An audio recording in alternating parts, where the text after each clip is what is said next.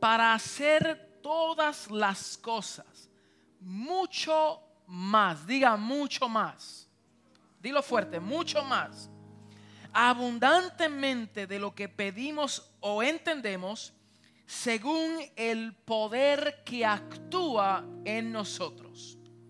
A Él sea la gloria en la iglesia, en Cristo Jesús, por todas las edades, por los siglos de los siglos. Amén. Alabado sea su nombre.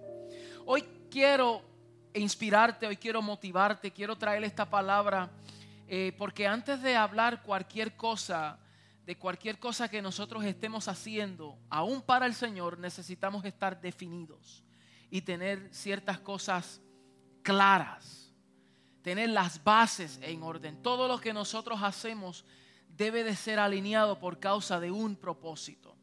Entonces, hoy quiero hablarte en dos dimensiones. Número uno, en el ámbito personal, pero también quiero hablarte en el ámbito corporal. Como iglesia, nosotros como iglesia necesitamos saber dónde estamos y hacia dónde vamos, pero tú en, en la vida personal, esta palabra también se aplica para ti. Tienes que tomar alguno de estos principios y aplicarlo a tu vida personal.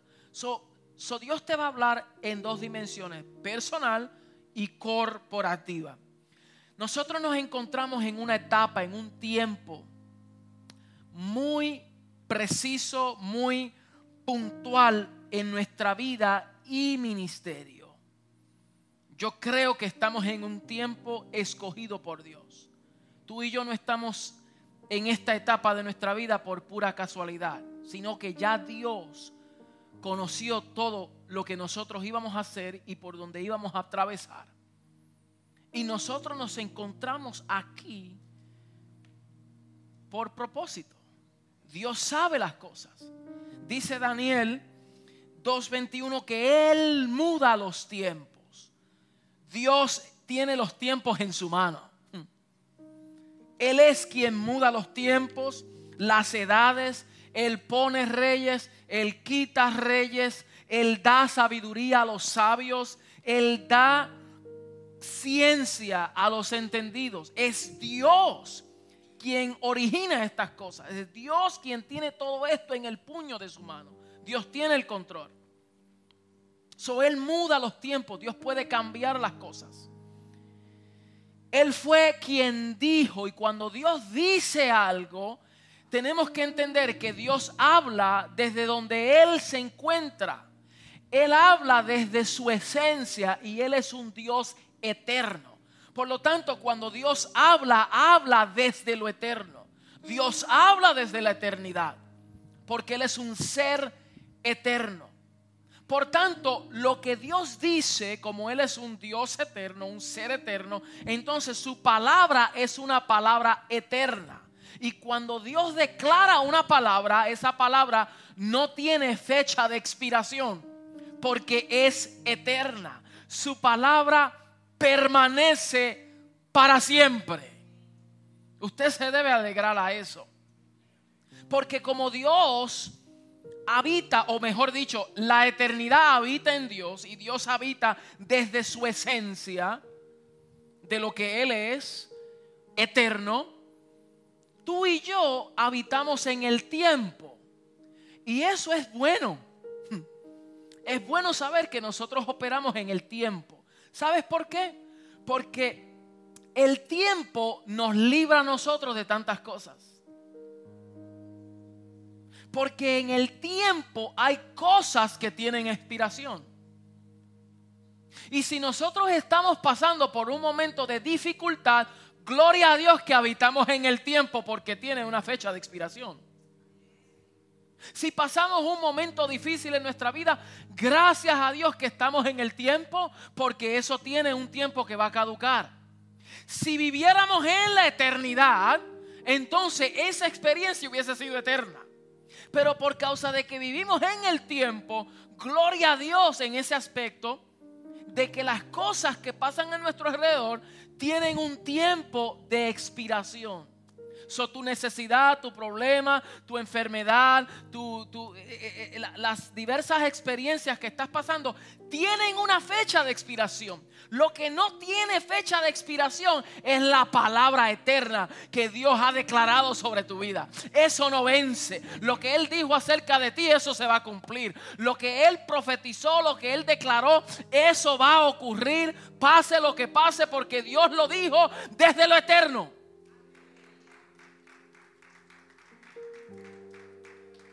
Entonces lo que Dios dijo concerniente a esta casa también es eterno.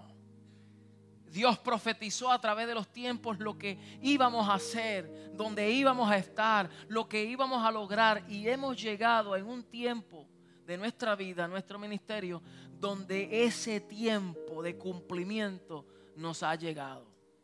Wow, eso debe de llenarnos de gozo, porque Dios desde hace muchos años atrás había declarado que nosotros como casa ministerial íbamos a construir, íbamos a edificar para Él, íbamos a hacer tantas cosas para nuestra ciudad, íbamos a hacer una punta de lanza en este territorio.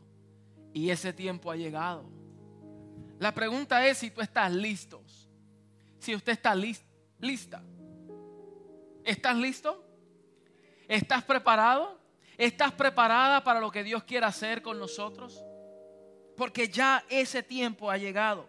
No permitas que las opiniones de otras personas se conviertan en tus realidades. Lo que Dios dijo acerca de ti, no permitas que las opiniones de otros opaquen lo que Dios dijo.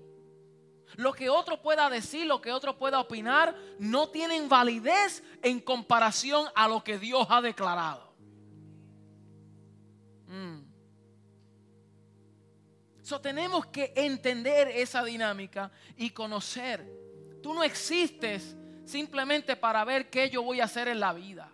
No, tú existes y tú naciste por causa de un propósito. Dios, en su inmensa gracia, misericordia, wow, te separó para este tiempo. Hay unos que dicen, yo hubiese querido nacer para el tiempo de Jesús y caminar por las calles de Jerusalén o los tiempos de Pablo. No, Dios no te escogió para ese tiempo. Dios te escogió a ti para este tiempo. Este es tu momento. Esta es tu temporada. Hay otros que dicen, me gusta la, el era de los 50, la música, el estilo, la cultura. Eh, eh, yo quisiera haber nacido. No, no, Dios no te escogió para aquel tiempo. Dios te seleccionó para este tiempo. Tú tienes dentro de ti todo lo necesario para contribuir con este tiempo. Mm, tienes que creer eso. Tienes que recibirlo en tu espíritu. Tienes que estar en paz contigo mismo y con Dios y saber, este es mi momento. Mientras tú estés añorando otro tiempo, vas a descuidar tu momento.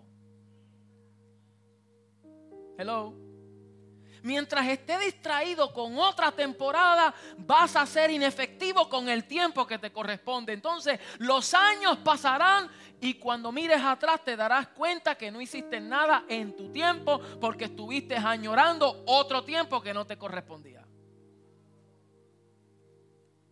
Entonces hay que maximizar nuestro tiempo. Pablo dijo, los tiempos son malos, pero hay que aprovechar bien el tiempo. Hay que maximizar el tiempo. Tenemos que, eh, que, estar claro que nuestros días están contados. Todos los que estamos aquí, perdone que tenga que decirle esta mala noticia, pero vamos a morir. Toditos que estamos aquí. Vamos a morir. Usted va a llegar el momento en que va a expirar físicamente, no en lo eterno, no en su ser eterno. Usted es una persona eterna en cuestión de su salvación, pero en físicamente usted llegará el día que va a expirar. Va a morir. Entonces usted tiene solamente un tiempo. Y el Señor dice, usted tiene que ser buen mayordomo de este tiempo porque no va a haber otro tiempo. Si usted es jovencito, le digo, aprovechen bien este tiempo. Si ya tiene eh, bastante edad, pues ya sabe que le queda poco tiempo. y tiene que maximizar los días que le queda. Es, cierto, mi hermano. Y si, y si está entre los 40, la edad nuestra, tenemos un tiempo, estamos en una encrucijada donde ya lo que hicimos pasó y ahora el poco tiempo que nos queda, tenemos que ser bien precisos con el tiempo. Porque si no, perdemos el tiempo. Y pasamos la vida añorando cosas que nunca pudimos lograr, nunca pudimos hacer, nunca pusimos hacer por el Señor, nunca pudimos cumplir, porque nos quedamos añorando, deseando, pero no ocupados en el tiempo que nos corresponde. Entonces no podemos perder el tiempo. En el tiempo que te reste tienes que valorarlo, tienes que maximizarlo, tienes que estar alineado a lo que Dios quiere para que en los últimos días que te restan los puedas maximizar. Y yo creo que Dios redime los tiempos. Lo que pasó, pasó, pero en el Señor Dios puede alinearte para que los últimos días de tu vida pueda ser tan efectivo como si empezara desde el principio. Porque estás maximizando el tiempo. Porque Dios redime el tiempo. Pero tenemos que apropiarnos y adueñarnos de nuestro tiempo. Tenemos que ser buenos mayordomos del tiempo. No solamente mayordomos del financiero. No solamente mayordomos de, de propiedades. Hay que ser buenos mayordomos del tiempo que el Señor nos ha dado. Entonces, cuando uno tiene propósito, Dios le da una visión. Dios solamente da visiones a aquellos que tienen claro y definido su propósito. Una persona que no está definida en su propósito no tiene visión. No tiene visión. Y la visión es bien importante porque la visión nos deja ver claramente hacia dónde vamos, hacia dónde nos dirigimos y qué nos vamos a parecer en el futuro. La gente visionaria son gente distinta, son gente diferente. Mire mi hermano, la gente visionaria son gente rara. Son bien raros. El que no tiene visión es semejante a todo el mundo, es igual, hay, un, hay muchos de esos, pero los que tienen visión son raros, son distintos, piensan diferente, ocupan su tiempo en cosas totalmente diferentes, invierten en cosas distintas. Son bien selectivos. Son selectivos con sus amigos, son selectivos en lo que leen, son selectivos en lo que escuchan, son selectivos en donde se involucran. Son muy selectivos. Porque son gente visionarias. Wow. Son como el águila. El águila es diferente, no es semejante a ninguna de las otras aves. Es diferente, tiene una dieta diferente. No comen lo que comen los demás eh, aves que están comiendo gusanos. ¿Mm? Están comiendo cosas de la tierra. El águila tiene una dieta balanceada, come pescado, salmón. ¿Ah? Diferente. El águila se pasa en las montañas. Allá es donde habita, en las montañas, en lo alto, en las alturas. El águila es distinto, es un animal, es un ave visionario, tiene una visión amplia. Y después le quisiera comentar algo importante, porque usted sabe por qué la montaña es tan impresionante, porque hay un punto, hay un punto en la montaña en donde las serpientes no pueden llegar porque no puede, no tienen oxígeno. Y mientras más tú subas, hay un tiempo en que la serpiente llega hasta un nivel porque más allá de eso no puedes respirar. Y si tú entiendes y tú habitas en la altura, hay un lugar donde la serpiente no puede susurrar a tu oído ya, porque no está presente. Es una dimensión diferente, una dimensión distinta. Y la gente visionaria viven en una dimensión diferente. Y hoy yo quiero inspirarte, yo quiero ampliar tu visión. Y que tú logres definir tu visión y tener una visión clara. Tú debes de tener una visión personal en tu vida, escrita. Yo tengo la mía. Y la tengo en mi oficina visible para que cada vez que yo vaya allá la vea y me confronte y me diga, tú fuiste diseñado para esto. Hello.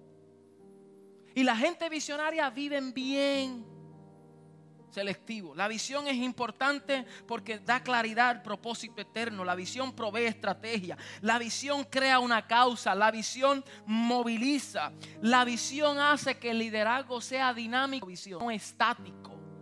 El liderazgo que pierde avance es porque ha perdido visión. Hmm.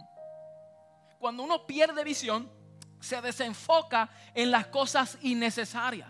Pero cuando uno tiene visión, uno está altamente enfocado. Nada te puede distraer. Todas aquellas cosas son externas. Eso no, yo estoy enfocado. Hmm. Hmm.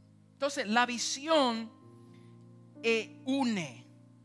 La visión debe de ser clara. Hmm. La visión sostiene el ministerio. La visión es el motor, por lo tanto la visión no debe de estar enfocada en programas, sino en una persona. Esa persona es Cristo. Él es el propósito por lo cual nosotros nos movemos, hacemos cualquier cosa. Por eso no fuimos rebeldes a la visión celestial. Hmm. Aleluya. So, la visión nos permite el desarrollo y la realización de las metas que un equipo de personas pueden lograr. Y si nosotros entendemos que Dios nos ha dado una visión, diga conmigo visión. Dios nos ha dado una visión. Entonces necesitamos trabajar diligentemente, unidos, para ver el cumplimiento de esa visión. Mi hermano, donde no hay visión, el pueblo perece. La gente andan desorientados porque no hay visión. La gente andan haciendo lo, lo suyo porque no andan en una visión. Lugares, negocios, empresas, congregaciones que no tienen visión hacen de todas las cosas pero no llegan a nada porque no tienen visión. Pero la gente que tiene visión son definidos alcanza mucho. La gente trabaja en equipo. ¿Estás aquí? La visión motiva a la generosidad. Mire, cuando usted va a preguntarle a una organización por un proyecto o por una beca, ¿verdad? Como un grant, usted le dice, mire, a ver si nos da, nos ayuda porque estamos necesitados. Ellos, ¿so? muéstrame la visión. Ellos quieren que uno definida, definitivamente le, muestre el plan, la visión, que ellos puedan ver la visión, porque el que ve la visión, porque está escrita, corre con ella. Entonces la gente dan no a la necesidad, no al problema, sino al propósito, a la visión. Aleluya. Entonces la visión debe de ser clara. Por eso si usted en el ámbito personal, si usted quiere sacar un préstamo y usted quiere emprender algo, usted tiene que tener una visión. Si usted no tiene una visión, no sabe para qué usarlo, no, sabe para qué usar sus recursos, porque no tiene una visión definida. Usted tiene que tener una visión clara, con metas definidas. Un hombre o una mujer sin visión vive una vida muy amplia y muy abierta. Escucha este principio. El que no tiene visión vive la vida demasiado de muy amplia. Muy amplia. Todo lo llena, todo le gusta, no sabe hacia dónde va, hoy está aquí, mañana está allá, está demasiado de muy desorientado. Sea, es como eh, un parque así demasiado grande. Pero el hombre y la mujer visionaria tiene la vida definida, muy angosta. Escucha este principio, porque está enfocado en un punto. Si usted se determina ir a un lugar, sea su trabajo, sea su escuela, sea venir aquí al servicio, usted está enfocado y usted se define llegar a ese lugar, usted está tan enfocado que está manejando por un solo camino. Usted no puede caminar por dos carreteras a la misma vez. Usted está manejando solo en una carretera. Y entonces, al tener visión, usted sabe hacia dónde va, pero también sabe hacia dónde no va. Porque está claro. Entonces, mientras va manejando a su destino, hay muchas carreteras que se presentan. Pero como usted está tan definido hacia dónde va, usted sabe por qué calle no tomar. Porque usted está definido. Y el hombre y la mujer visionaria sabe hacia dónde va y sabe lo que no, hacia dónde no ir. Y por eso no vive la vida ampliamente, la vive definida. Selecciona a sus amigos. Lee las cosas necesarias.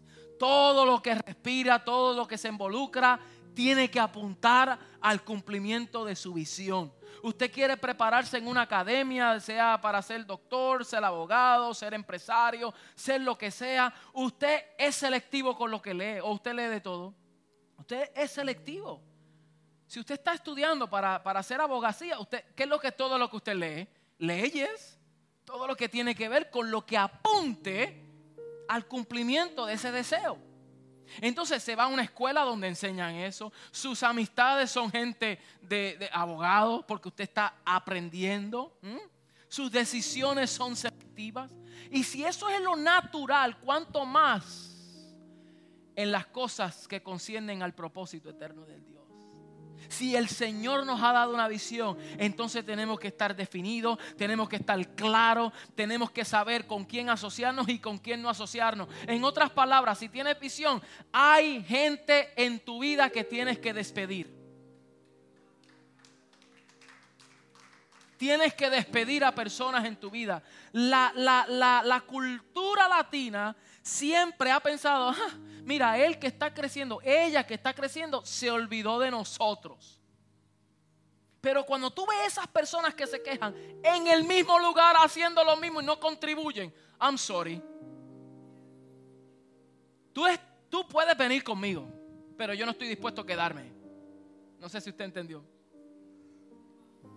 Tú estás invitado a venir. Vamos a crecer juntos, vamos a lograr cosas juntas, vamos a movernos, pero no me hagas quedarme en donde estamos. Porque hay personas en tu barrio, en tu comunidad, en tu vecindario, que tú los encuentras en el mismo lugar haciendo lo mismo. Bebiendo, haciendo las mismas cosas. Y no contribuyen a nada. Y hay personas en tu vida que tú tienes que despedir. No porque seas malo, no porque no los ame, sino porque tú amas más la visión que Dios te ha dado. Porque tú estás comprometido con lo que Dios quiere hacer a tu vida. Y hay personas que tienes que despedir. O por lo menos visítalos. De vez en cuando pero no, puede, no, no, pueden aguantarte. Tienes que, tienes que saber escoger con quién tú vas a andar, qué es lo que tú vas a escuchar, qué es lo que tú vas a, hablar, a, a transmitir, qué es lo que tú vas a recibir. La gente con visión son gente rara, diferente. La gente los confunde.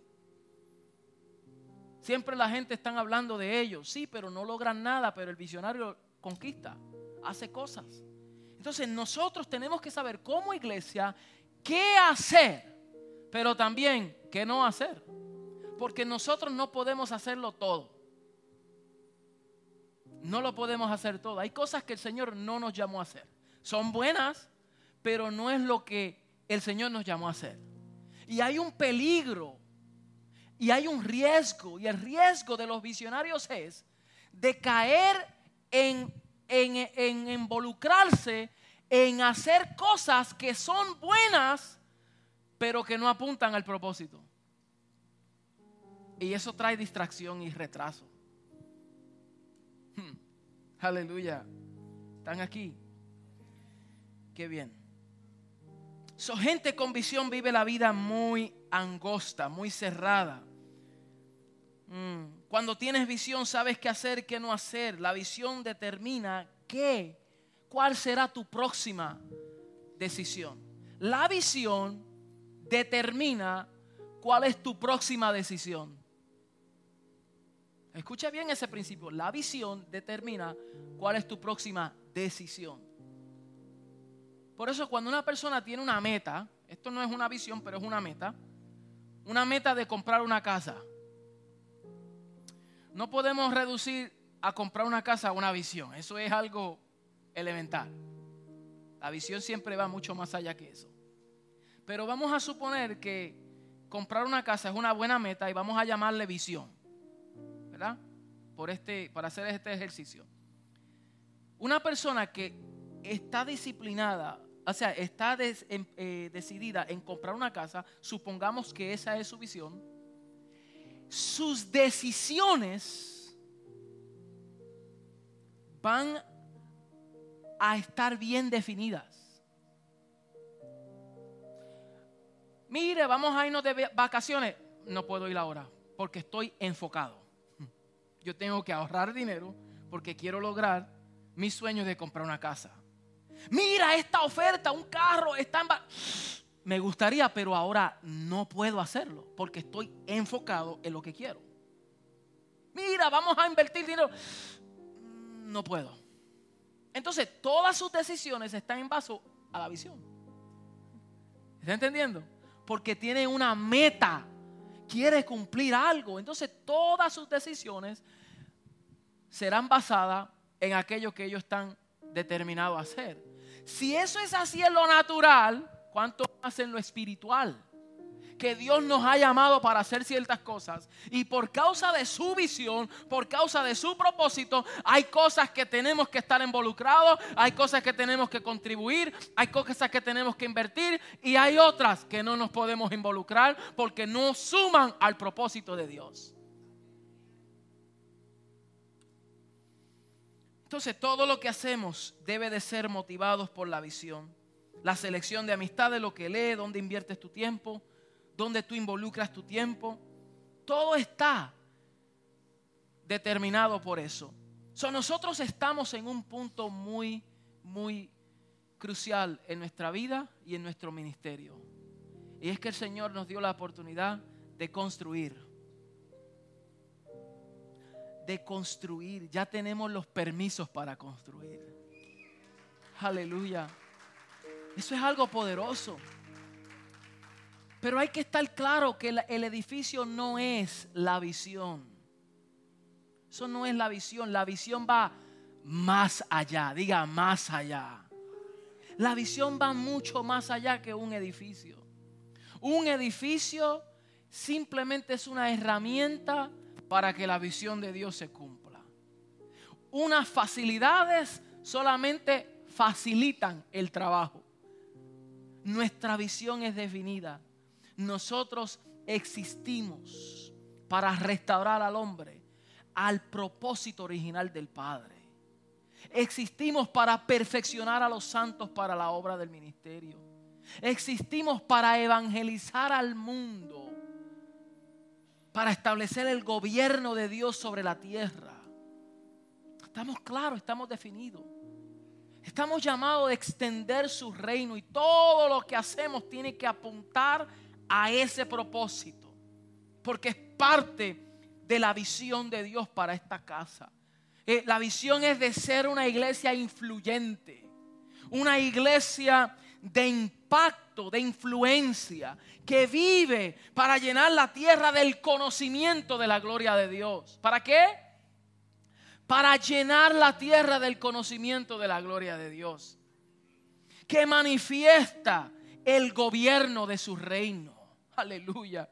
Una iglesia que exprese la unidad de la fe. Que seamos uno, hablemos el mismo lenguaje, el mismo propósito. Estamos viendo el mismo diseño, los mismos planos. Hay una unidad de fe. Que aunque somos diferentes, pero vemos lo mismo. Apuntamos hacia lo mismo.